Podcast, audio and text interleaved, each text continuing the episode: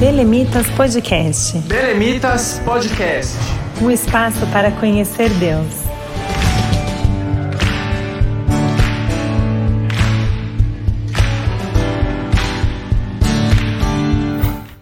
Olá pessoal, a paz do Senhor.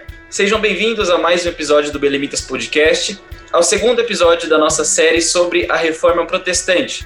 Nesse mês de outubro, nós estamos fazendo uma série muito especial falando sobre os principais pontos da reforma protestante. Nós estamos no segundo episódio, já que aí, no dia 31 de outubro, a gente tem o aniversário da reforma, que foi liderada por Martinho Lutero lá em 1517. No primeiro episódio, nós recebemos aqui o pastor Sérgio Moreira, professor da FAESP, que conversou com a gente sobre as principais razões que levavam à necessidade de uma reforma. E hoje nós estamos aqui nesse segundo episódio para avançar, para aprofundar os nossos estudos e vamos conversar sobre pré-reformadores e sobre a reforma protestante. Então eu estou bem animado para esse episódio, tenho certeza que vai ser uma benção muito grande. Antes de apresentar quem está aqui comigo e começar a nossa conversa, eu quero dar as boas-vindas para você que está nos conhecendo pela primeira vez. É, eu sou o Wellington Matheus quero te convidar também a seguir o Belemitas nas redes sociais. Você nos encontra como arroba Grupo Belemitas e o nosso site que é o belemitas.com. Lembrando também que o podcast chega até você através da rádio RBC. Você pode acompanhar o nosso programa toda segunda-feira, às 22 horas, na, no arroba Rede Rádio RBC, nas redes sociais, e o site rbcbelém.com.br. Muito bem, então para o episódio de hoje, para guiar aqui a conversa junto comigo, eu estou com a Aline Dantas do Belemitas. Aline, faz o senhor, seja bem-vindo. A paz do Senhor, Matheus, tudo bem? A paz do Senhor, pastora Zian, é um prazer tê-lo aqui conosco. e vamos lá, né, falar sobre um assunto tão interessante. Tenho certeza que vai ser um episódio muito bacana. Isso aí, muito bem. Então, o nosso convidado especial de hoje, nós estamos fazendo essa série em parceria com a FAESP, que é a Faculdade Evangélica de São Paulo. Estamos recebendo aqui professores mestres que estão realmente nos ensinando muito. E hoje a gente está recebendo o pastor Osian Gomes. E antes de passar a palavra para ele, só queria trazer um rápido currículo do pastor. Ele é auxiliar e líder da juventude na Assembleia de Deus, lá no Templo Central, em Fortaleza. É diretor do Seminário Teológico das Assembleias de Deus no Ceará, graduado em Teologia pelo IBAD e o MESP, possui também especialização em Educação e Docência do Ensino Superior pela UGF, é mestre em Ciências da Religião pela UMESP e doutorando em Sociologia pela UFC. Pastor Zian, prazer muito grande recebê-lo aqui neste episódio. Seja muito bem-vindo ao Belemites Podcast. Prazer, prazer, Wellington. Muito bom estar com vocês. É, agradeço muito o convite. Prazer também falar com a Marlene. É um tema muito legal, assim, fiquei muito feliz com o convite que recebi é, do irmão Léo, pastor Elias Torralbo, foi assim um contato de, de duas pessoas e eu agradeço o convite, vai ser muito bom falar sobre isso. É um tema que eu particularmente gosto muito, é muito oportuno falar sobre isso agora em outubro e eu quero agradecer esse convite, tá bom? Isso aí, muito bom, amém. Tenho certeza também que vai ser ótimo. Eu já quero começar a nossa conversa. Então, para os nossos pessoal que está nos acompanhando aqui, que já conhece bem a reforma, ou aqueles que estão uh, começando agora né, a se interar com o assunto a partir desse podcast. Vamos falar sobre os pré-reformadores. Então, quando a gente fala em pré-reformadores, qual que era o objetivo deles, né? O que buscavam os pré-reformadores? É, os pré-reformadores eram homens que tinham, cultivavam uma, uma, uma intensa insatisfação com o momento que a igreja vivia, né, especialmente no contexto da, da Idade Média. A gente normalmente destaca o nome de alguns desses pré-reformadores, mas a verdade é que já haviam alguns movimentos de insatisfação que se traduziam em, ah, em iniciativas concretas, né?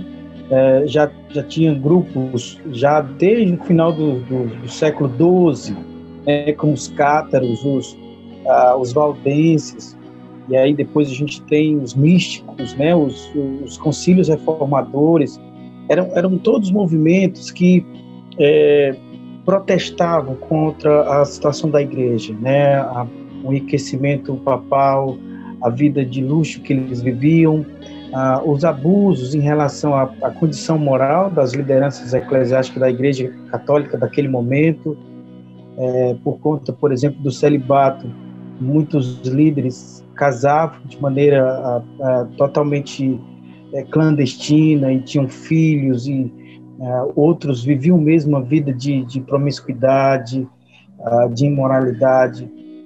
Tudo isso percebido aos olhos de todos, né, há uma, uma total exploração das pessoas, especialmente por conta da venda das indulgências, que vai ser um, tema muito forte na reforma. Então, os, os pré-reformadores, eles, eles basicamente já levantavam as mesmas bandeiras que os reformadores. A, a grande questão é que as condições sociais e políticas eram muito favoráveis para a Igreja Católica naquele momento silenciar eles e conseguiu silenciá-los.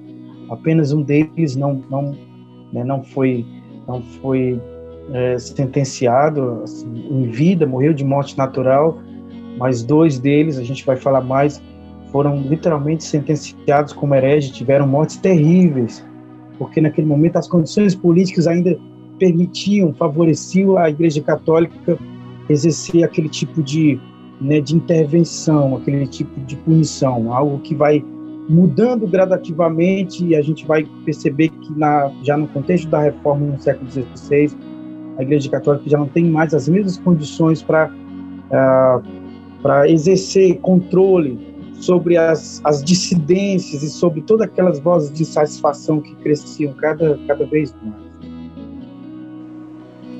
Certo. Pastor, e essa época, né, é, ali mais ou menos entre os séculos 13, 14, foi já um período de transição na, na própria história, né? Transformação em diversas áreas por causa das guerras, pragas, as crises econômicas, e aí então surgiram os pré-reformadores dentro de alguns movimentos, né? Que o senhor até citou alguns deles. É, o senhor poderia destacar para a gente algum desses movimentos, falar um pouquinho mais sobre esses movimentos pré-reformadores? Porque, ah. assim, eu entendo que eles tenham sido o início do pensamento reformador lá na frente, né? Que, que culminou com a reforma protestante. Então, se o senhor puder falar um pouquinho mais para a gente sobre aqueles que o senhor achar mais importante, quiser destacar algum. Tá. É, é, de fato, assim, era um momento de muita efervescência política e social naquele tempo, né? A constituição do, dos chamados Estados-nação, a gente vai falar mais disso daqui a pouco, é, mas eu destacaria dois movimentos, assim, um movimento interno, já mais ah, endógeno, né, a própria Igreja Católica, um, pelo menos uma parte da sua liderança, tentando reagir a, a, a todos aqueles desvios e, e, e quem sabe, é, processar uma reforma, uma mudança interna, que foram os concílios reformadores, né, em 1409 teve é, em Pisa e em 1414, né, é, em Constância, esses dois concílios foram tentativas da própria cúpula, ou pelo menos de alguns líderes da Igreja Católica, de internamente é, alterar o, o, modelo que a Igreja estava se, se, se estabelecendo, especialmente a, a, toda aquela pompa de muita riqueza, de muita exploração.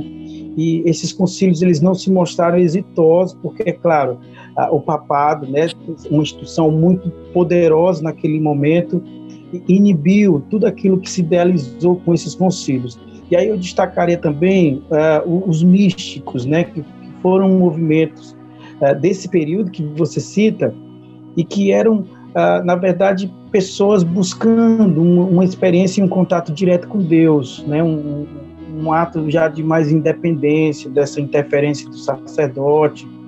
E foi muito importante esse movimento místico, assim, inclusive muito rico teologicamente, a gente tem grandes obras, grandes clássicos que foram produzidos nesse tempo, ah, eles começaram a, a, plantar essa semente da, da, do sacerdócio individual do crente, de que você pode se relacionar com Deus sem a mediação ah, da instituição, sem a mediação do sacerdote, essa, essa busca por uma experiência pessoal que não é que não é que não é tutelada né, pela instituição.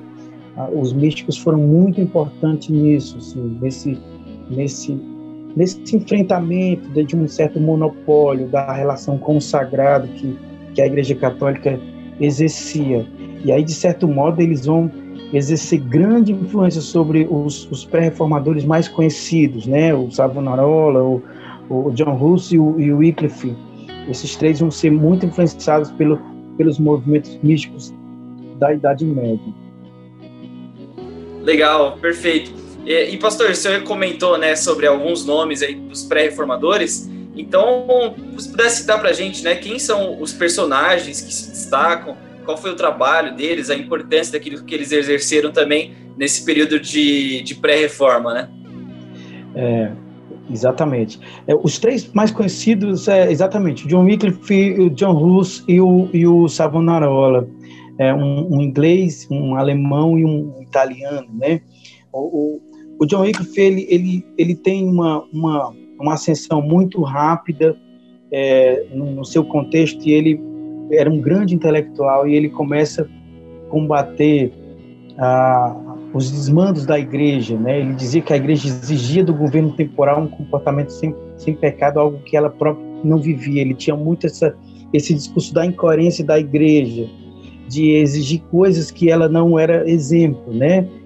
Ele ele criticava muito o papado e para ele assim o papado bíblico deveria constituir assim numa numa vida de pobreza, de humildade, dedicada à, à igreja. E aí ele vai, ele vai ter, né, assim, a, a, a possibilidade de, de, ter uma morte natural. Ele morre em 1384, acho que se a, se a memória não engana, e ele morre. Só que após a morte dele, é, o concílio uh, de, de Constância condena suas ideias e seus restos mortais, inclusive, são exumados, queimados, né? Suas cinzas jogadas no rio na tentativa de que nada dele restasse. Havia uma, uma, uma, né, uma, uma crueldade muito grande em relação a, a pessoas que, que tentassem assim, contestar. Né? Aí depois tem o John Hus, que é um filho de, né, de pais camponeses, é, nascido lá no sul da, da Boêmia. Né? Ele produz, produz um movimento muito, é, muito vigoroso de reforma é um teólogo, né, um grande teólogo naquele momento, e ele, através dos escritos de Wycliffe, ele, ele adota as ideias de Wycliffe e começa a pregar na capela de Belém, próximo lá da universidade onde ele ensinava. Ele era um grande intelectual do seu tempo.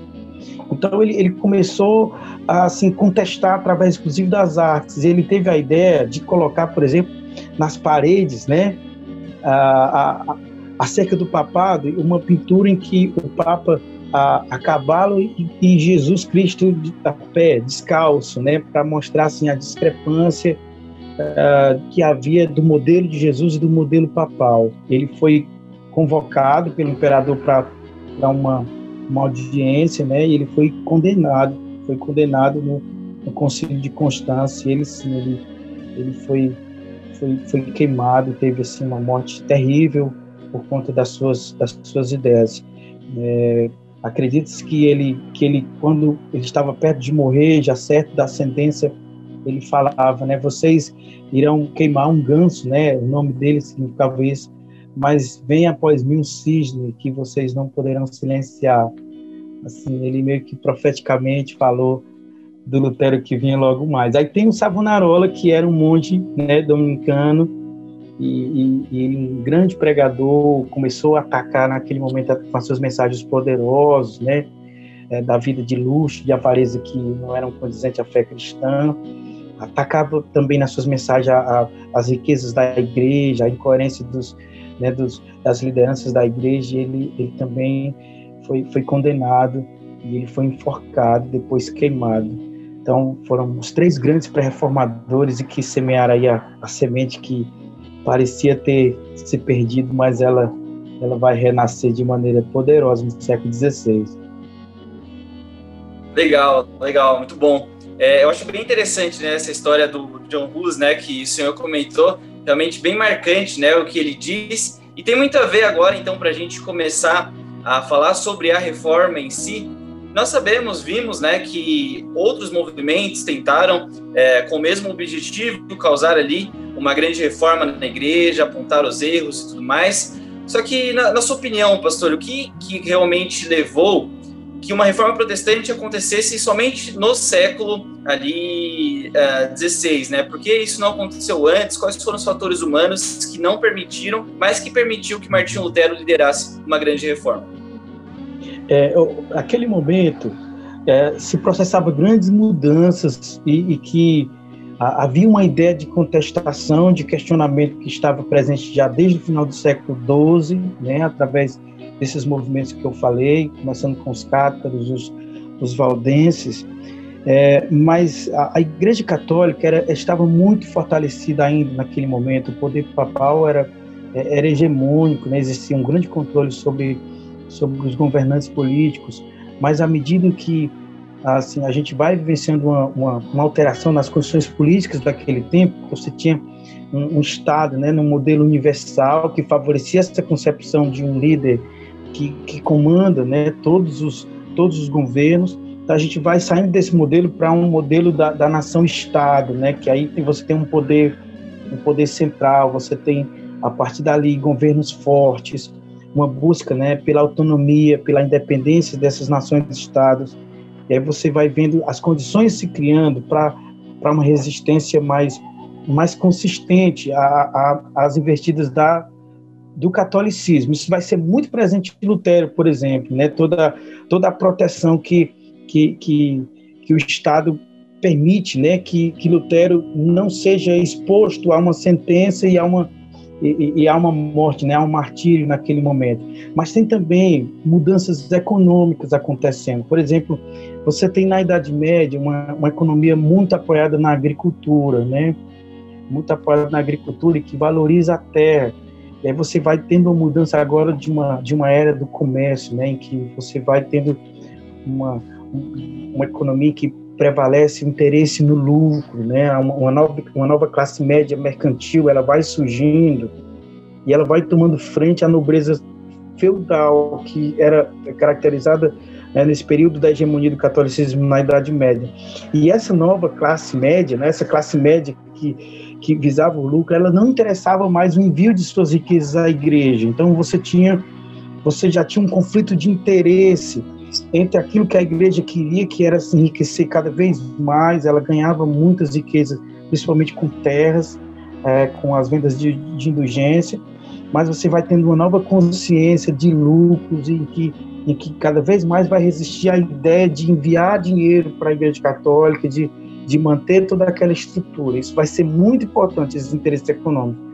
E aí você tem um, um, um terceiro via que é são os interesses intelectuais, né? Aliás, uma mudança intelectual se processando, especialmente com a Renascença, né? Que é um movimento ah, cultural muito importante na história da humanidade que vai ter uma grande influência na reforma, né? Com o humanismo, o interesse pela volta às fontes, então, assim, os grandes intelectuais começaram a, estudar os originais da Bíblia, que até certo, aquele momento era restrito, né? Era, é, tinha certos interditos para os leigos e a busca de, de conhecer os originais foi expondo todas as incoerências dos ensinos da Igreja Católica naquele momento.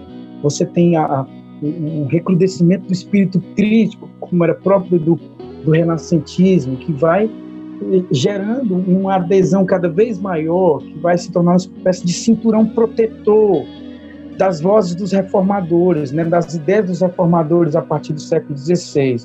Mas aí, por último, uma mudança religiosa muito importante, porque cada vez mais líderes e pessoas influentes, formadores de opiniões, intelectuais de grande prestígio naquele tempo, eles começam a aderir né, a um, um individualismo sim, emergindo naquele momento, que vai cada vez mais rejeitando a ideia de uma religião tutelada. Então, esse conjunto de condições, é claro que isso não esgota, mas esse conjunto de condições favorecem muito para que a reforma protestante acontecesse e, e os reformadores fossem mantidos vivos para que suas ideias ganhassem corpo, ganhassem uma adesão coletiva mais consistente diferente dos seus antecessores que morreram precocemente. E a Igreja Católica tratou de, de apagar sua memória, de apagar tudo que eles, que eles tinham produzido naquele tempo. Muito interessante, né, pastor? Porque aí a gente vê que é, historicamente, né, e socialmente, economicamente, o campo estava preparado para o surgimento dos reformadores. A gente até viu né, no, no podcast da semana passada é, sobre esse contexto né, em que ocorreu a, reforma.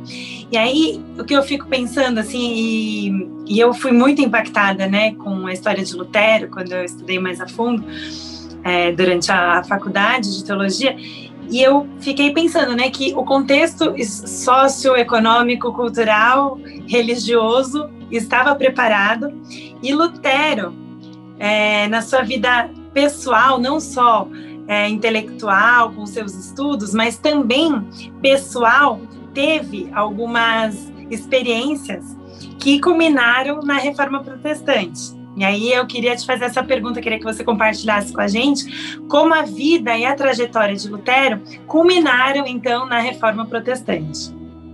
Martinho Lutero, que é o grande reformador, né, o grande nome da, da Reforma Protestante, ele tem uma uma experiência pessoal muito muito interessante que vai ter uma relação muito muito forte com toda a disposição que ele tem de lutar pela reforma, né, por uma mudança na igreja. Ele ele é filho de tem uma origem camponesa, né, filho de um, de um mineiro saxão. O pai dele muito muito duro, muito severo com ele, e tinha a idealização de que ele se tornasse um advogado. E, e acontece um, um, fato curioso, Lutero certa vez voltando para casa de viagem, ele, ele, ele sofre uma grande tempestade, ele foi atingido por um raio é, foi atirado no chão e ele, tendo ali uma experiência de, de, de, de quase morte, ele faz um, uma. Não é um voto, né? ele faz um. É, ele faz uma promessa, né? É, é, o jeito católico daquele momento, né? A Santa Ana, que é a Santa dos Mineiros. E nessa promessa, ele, ele, ele assegura que se ele fosse salvo, ele se tornaria um monge. Então ele, ele vai ser salvo, é claro, vai escapar daquele, daquele acidente e ele vai se tornar um monge. Só que ele vai se tornar um monge agostiniano, era uma ordem de monges que, que tinha uma, uma, uma postura religiosa muito, muito severa, muito rigorosa. Então, assim, Lutero, desde muito cedo, a partir do momento em que ele, em que ele adere a a, ordem dos, dos monges agostinianos, ele vai ter experiências místicas muito muito severas em relação à a, sensação de pecaminosidade.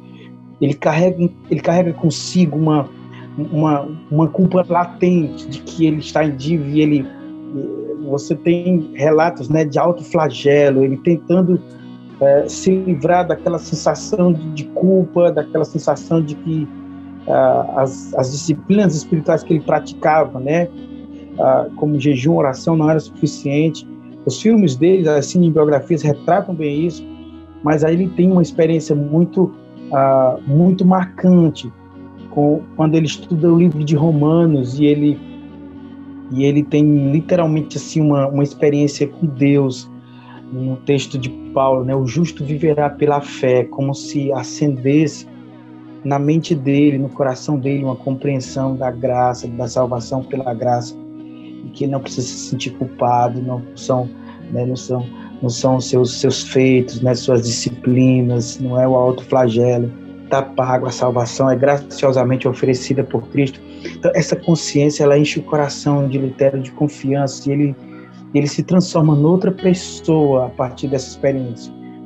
E aí ele vai ser um homem que, movido agora por esta convicção da salvação pela graça, né, ele vai, ele vai empreender agora uma grande mobilização de enfrentamento ao, ao caminho papal, aos, aos desmandos da cúpula católica, especialmente no seu, no seu contexto ali da Alemanha. E aí, para além dessa experiência do acidente, ele, ele vai fazer uma visita, né, ele vai fazer uma visita em Roma e naquela experiência da visita ele ele vê todo o luxo, né? Ele vê toda toda aquela pompa do, da, da, das lideranças católicas e aquilo choca muito ele, né? É, por toda a sua experiência religiosa por tudo agora que ele acreditava e aí ele, ele se ele se propunha a enfrentar aquilo, a lutar contra aquilo.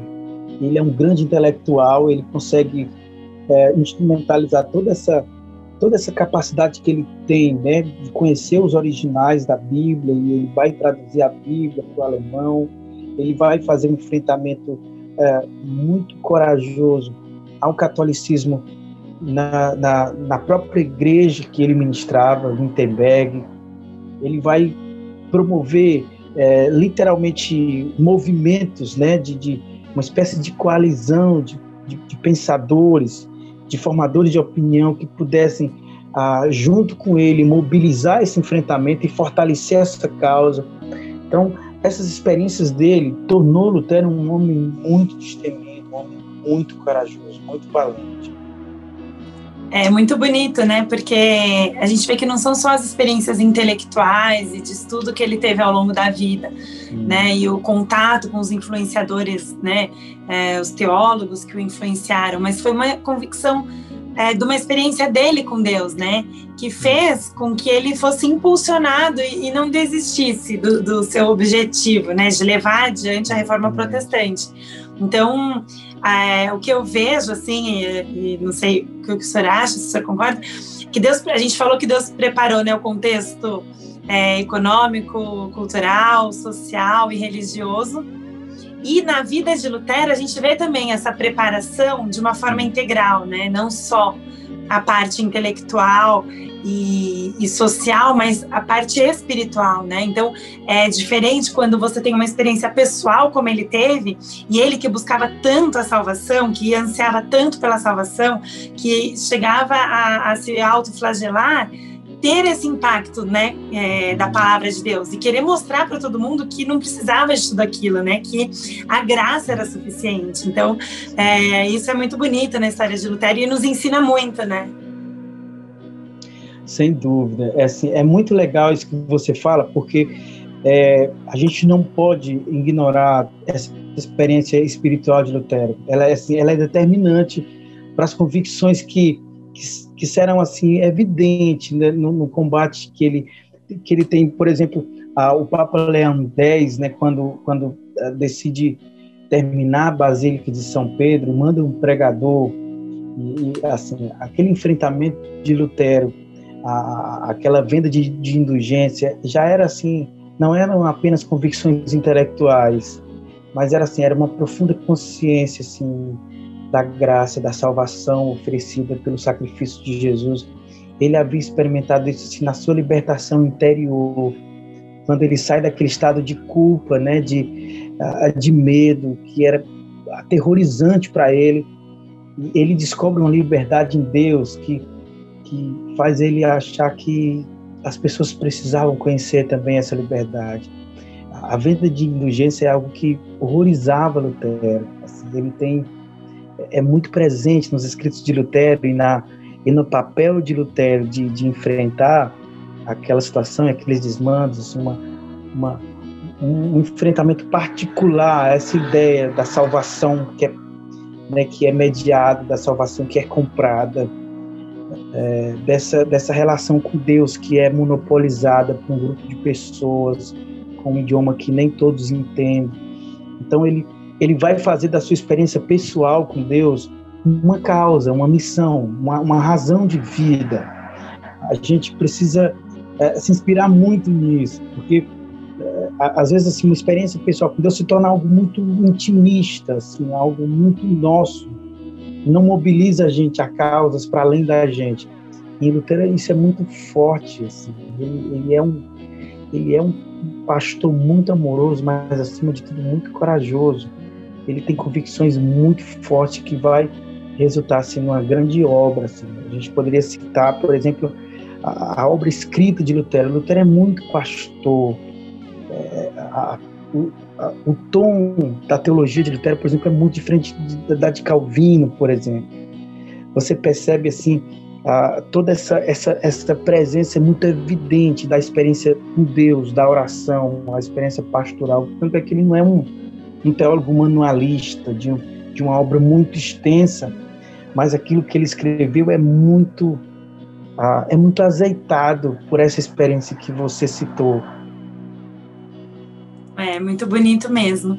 E se vocês me permitem, é, Matheus e Pastor Osian e os nossos queridos ouvintes, como a gente está no Outubro Rosa, eu sou mulher, é, eu quero também citar, que eu não posso deixar de citar, alguém que eu admiro muito, que é a Catarina Vombora, que foi a esposa de Lutero.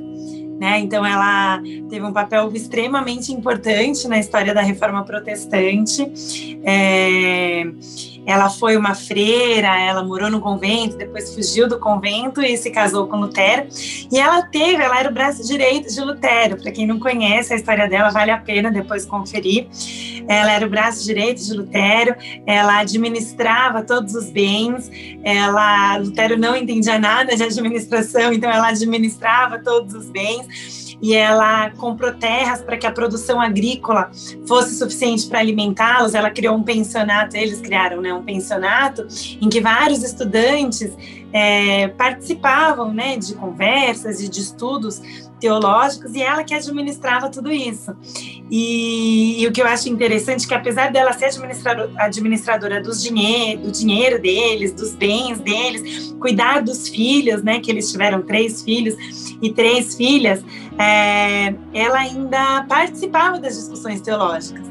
Ela teve um papel importante nessa participação das discussões teológicas, inclusive ele permitia que ela participasse, e quando ele tinha que se ausentar, ele, ela que levava as discussões com os alunos, né? Então, ela teve um papel muito bacana, ainda mais para a época, né? Então, eu queria só destacar depois, com calma, quem se interessar pela história dela, tem vários livros, né? Várias biografias dela, acho que vale a pena estudar a fundo.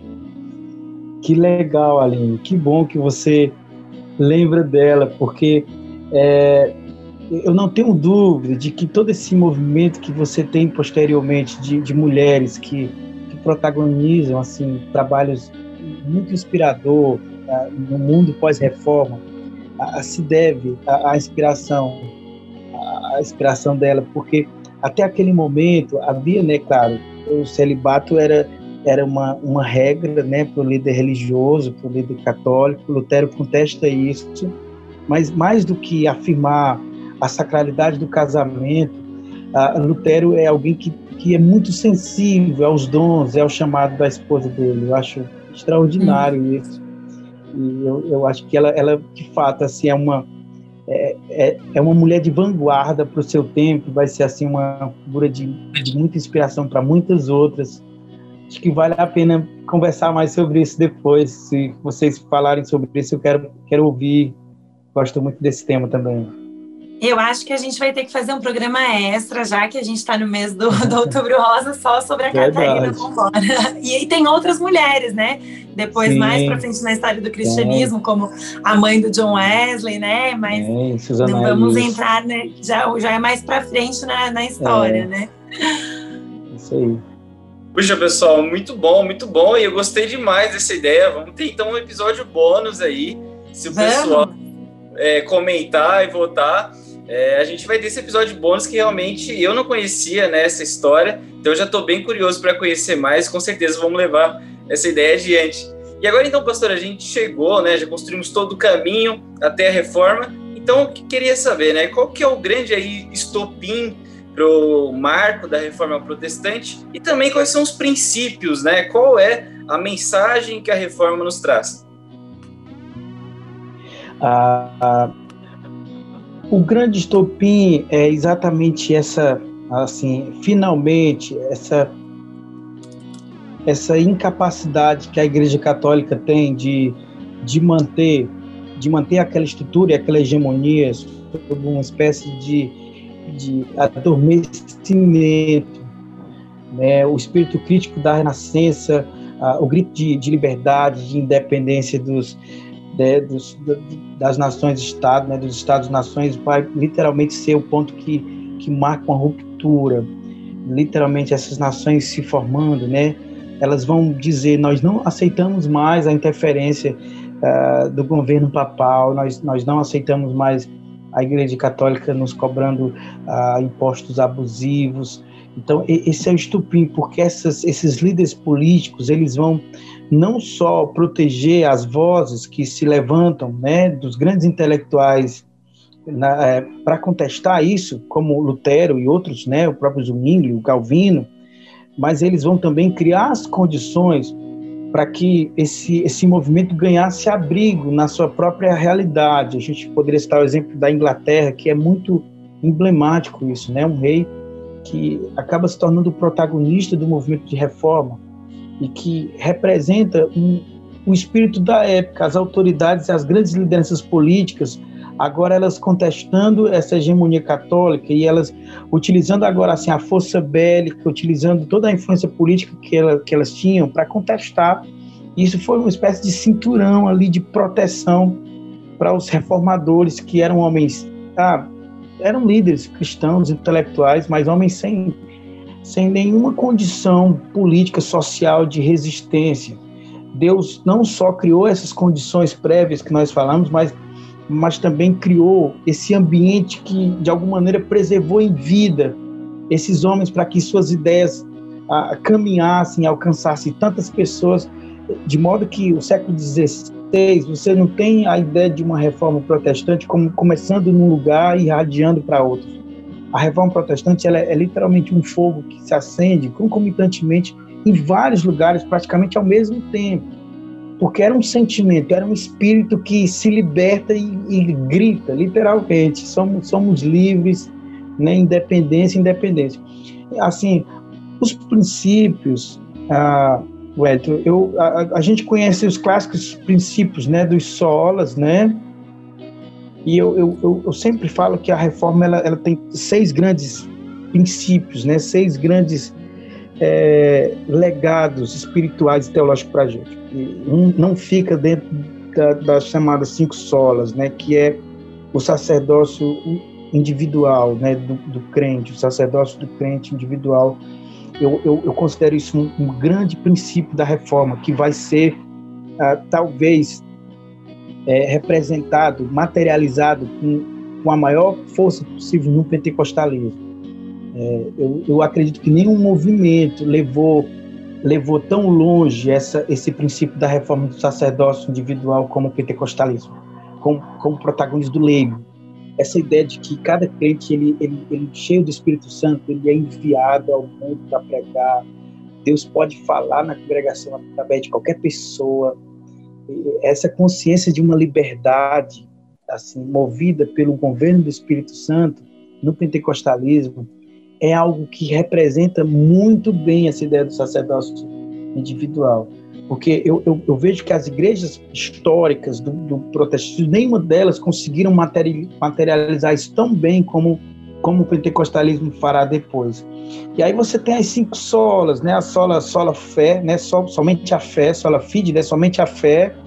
E, e a ideia de que uh, eu não preciso de, de obras, né? É, é apenas fé o sacrifício de Jesus, somente a escritura, né? Só a escritura, né?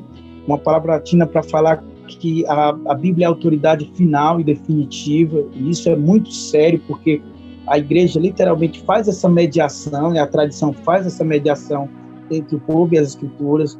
Ah, somente a graça, né? Somente a graça. Eu não preciso comprar ah, o perdão, né? Com a compra das indulgências e somente a Deus toda glória, né? O só lhe deu glória. Então, eu, eu acredito que o sacerdócio individual com as, com as cinco solas são assim os grandes princípios, assim, as grandes, os grandes legados teológicos da Reforma Protestante para para toda a cristandade dos séculos posteriores.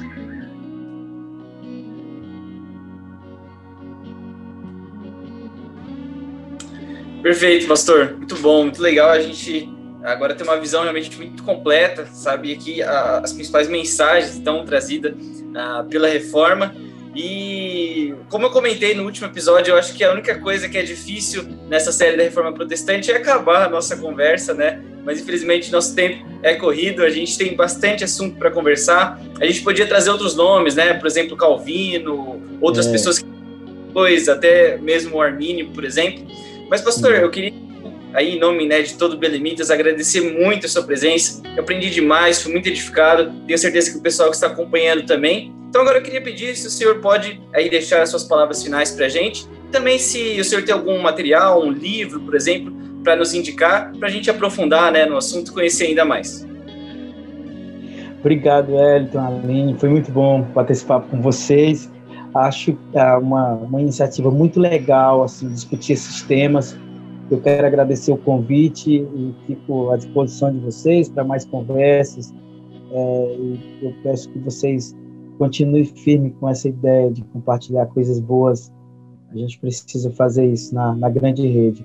Uh, eu, eu tenho muito, muito, muita alegria de, de celebrar esse mês, né? Todos os cristãos, a reforma, acho que deixou para a gente assim um grande legado. É, é, uma base que vai ser muito importante para o cristianismo posterior, especialmente o cristianismo não católico. Ah, o próprio pentecostalismo bebe muita coisa da fonte da reforma protestante. De certa maneira, nós somos filhos desse, dessa base, né, dessa, desse, desse grande alicerce que a, que a reforma protestante estabelece. Então, acho que vale muito a pena conhecer, conhecer nomes como de, de Armínio, você citou, que é que está ali no contexto imediato dos principais reformadores e que assim sua teologia, seu legado vai ser de grande importância é, para a nossa igreja, para o pentecostalismo assembleiano. Há muitas obras uh, de história que, que, podem nos ajudar a entender mais. Eu gosto muito do Rusto Gonzalez, ele é um, um historiador que é bem didático e ele, ele tem uma, uma, uma forma de escrita bem sistematizada, ajuda muito a gente entender esses momentos, porque ele divide isso em, em épocas, em temas, ele tem diversas maneiras de, de, sistematizar essa história e eu acho que vale muito a pena. E tem um outro autor chamado Alistair McGrath, ele tem um livro Teologia Histórica, Sistemática e Filosófica, é, a parte histórica desse livro ele discute com muita com muita propriedade a, a história das ideias, né, que, que, permo, que permearam esse tempo, né, que percorreram esses anos pré-reforma que desencadearam todo esse movimento de, de, de rompimento, de ruptura com a reforma. Ah, eu indicaria eh, principalmente esses dois autores, assim, posso indicar mais, mais coisas posteriormente, em outros momentos com vocês, até mesmo particularmente uma bibliografia de história do protestantismo que vai uh, ajudar a enriquecer aí o conhecimento desse tema tão importante, tá bom? Obrigado, gente. Deus abençoe vocês. Fiquem firmes aí com o Belemitas, que é muito legal. Eu quero acompanhar o trabalho de vocês, tá bom? Amém. Obrigada, pastor. Foi um prazer recebê-lo aqui é, aprendemos muito, foi muito edificante. E eu quero convidar vocês que estão nos ouvindo para continuarem acompanhando a nossa série sobre reformas, agora no mês de outubro. Então, a gente viu no primeiro episódio o contexto e razões da necessidade da reforma.